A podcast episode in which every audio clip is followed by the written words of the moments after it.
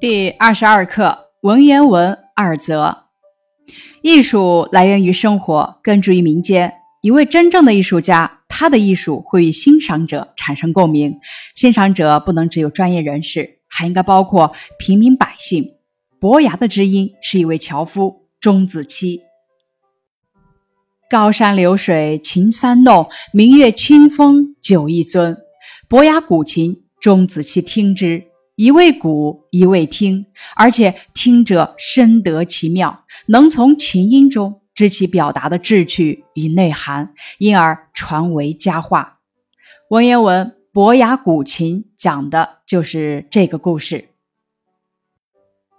古人说，耕地的事要请教农民，纺织的事要请教织女。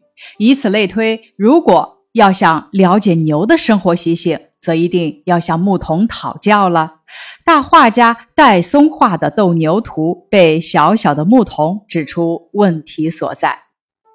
艺术创作离不开细心观察，艺术家应该向富有实践经验的劳动人民虚心学习。文言文书戴嵩画牛，说的就是这个道理。本课的作者简介：苏轼，字子瞻，号东坡居士，世人称其为苏东坡，梅州眉山人，今属四川。其文学成就，北宋著名文学家。唐宋八大家之一，豪放派词人代表，与其父苏洵、其弟苏辙并称为“三苏”。其主要作品有《饮湖上初晴后雨》《水调歌头》《明月几时有》等。本课的背景资料：伯牙鼓琴的创作背景。伯牙鼓琴是伯牙在探亲途中发生的故事。这个故事最早是从民间口头流传下来的，历史上并无确切记载。在古籍中，战国正人列于寇著《列子》一书中有关于伯牙鼓琴的民间故事。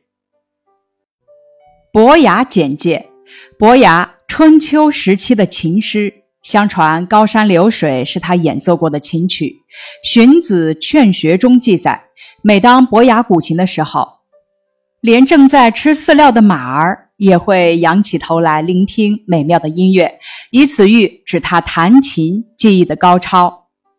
题跋，书戴嵩画牛是苏轼为唐代画家戴嵩的《斗牛图》写的一篇题跋。题跋是写在字画、书籍、碑帖前后的有关品评、鉴赏、记事、考定等的文字，写在前面的称题，写在后面的称跋。戴嵩是唐代画家，善画田家、川原之景，画水牛尤为著名。后人说他画牛能得野性筋骨之妙。相传他曾画饮水之牛，水中倒影唇鼻相连，可见其观察之精微。传世作品有《斗牛图》。《吕氏春秋》简介：《吕氏春秋》是战国末期秦国的相邦吕不韦组织门客集体编撰的杂家，儒、法、道等著作，又名《吕览》。此书共分为十二纪。八览六论，共二十六卷，一百六十篇，二十余万字。吕不韦认为该书包括了天地万物古往今来的事理，所以称其为《吕氏春秋》。为了精益求精，也为了扩大影响，吕不韦还想出一个绝妙的办法宣传该书。他请人把全书誊抄整齐，悬挂在咸阳的城门。声称，如果有谁能改动一个字，即赏给千金。成语“一字千金”就来源于这个故事。这样一来，其轰动效应是巨大的。《吕氏春秋》和吕布的大名远播东方诸国。本课多音字总结如下：曝组词，曝晒，一曝十寒；曝组词，曝光。例句。当一些速成的学习诀窍曝光后，我明白了，学习不能一曝十寒。轴组词：车轴、线轴；皱组词：压轴、大皱子。本课需要掌握的词语如下：呜呼哀哉，巍然耸立，心弦，花团锦簇，曝晒，悔之晚矣。本课学习目标如下：一、会写哉、微等六个生字；二、能够正确流利的朗读课文，背诵伯牙古琴，能用自己的话讲讲书戴松画牛的故事，这是本课需要重点掌握内容。三、能够说出对伯牙古琴最后一句话的理解，并且结合资料袋说出自己的感受，凭借语言展开想象。感悟知音深情，感受艺术魅力，这也是需要咱们重点掌握的内容。本课的人文素养，艺术源于生活。本课的语文要素，根据钟子期听伯牙古琴时的想象，感受乐曲的美妙。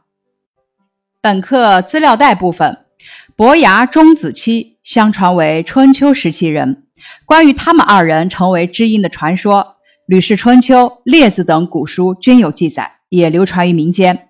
我国古诗常有提及，如“钟期久已没，世上无知音”。借问人间愁记忆，伯牙弦绝已无声。明代小说家冯梦龙根据这个传说撰写了《俞伯牙摔琴谢知音》，收在《警世通言》中。由于这个传说，人们把真正了解自己的人叫做知音，用高山流水比喻知音难觅或乐曲高妙。关于伯牙古琴的拓展知识，明末小说家冯梦龙在《警世通言》中写的《俞伯牙摔琴谢知音》，这时候伯牙就变为虞姓了，给后人造成了不小的误导。其实伯牙就是博士，不是叫俞伯牙。之所以会误传成姓俞，是因为汉子期遇伯牙中的遇与俞读音类似，久而久之，子期遇伯牙就成了子期俞伯牙了，实属乌龙事件。中国自古上礼好乐，而乐又以琴为尊，琴被文人视为高雅的代表。亦为文人吟唱时的伴奏乐器，自古以来一直是文人必备的知识和必修的科目。琴即古琴，又称瑶琴、玉琴、七弦琴，中国传统拨弦乐器，音域宽广，音色深沉，余音悠远。秦的历史十分悠久，相传最早的秦乃伏羲所作。伏羲是传说人物，距今约五千年。那么，秦便是上下五千年的华夏文明之始就有的物品。而就算不谈传说，仅从目前的实物考古发现看，秦的历史也至少有两千七百年了。二零一六年，湖北枣阳郭家庙发现了一处春秋早期的遗址，距今约两千七百年，里面出土的文物就有古琴。伯牙所古之琴的款式是伏羲式，古琴的款式很多。伯牙是春秋战国时期的人，所以用琴自然也是春秋战国时之琴。那么只可能是伏羲式或仲尼式了。考虑到仲尼琴来源于孔圣人，而孔圣人所相关之琴在那时不可能超过最古老的伏羲式琴的流行度，所以伯牙古的自然就是。伏羲式琴，伯牙所鼓的伏羲式琴是古琴的最原始造型，也是最为流行的造型。至唐朝时期，造琴工业愈发精良，生产出一批精品琴，起名九霄环佩。至今，九霄环佩尚存四张，一张收藏在北京故宫博物院，一张在中国历史博物馆。一张在辽宁省博物院，一张为私人收藏。该琴的市值估价约为四亿人民币，是全世界最贵的乐器。所以，伯牙鼓的琴可不是一般的琴，而他的曲也不是一般的曲。一九七七年八月，美国发射的旅行者二号太空船上放置了一张可以循环播放的镀金唱片，其中长达七分钟的古琴曲《流水》。用以代表中国音乐。这首蕴含着伯牙子期情谊的曲子，飘荡到太空，在茫茫宇宙继续讲述着知音知己的故事。以上是二十二课文言文二则的预习部分，感谢你的收听。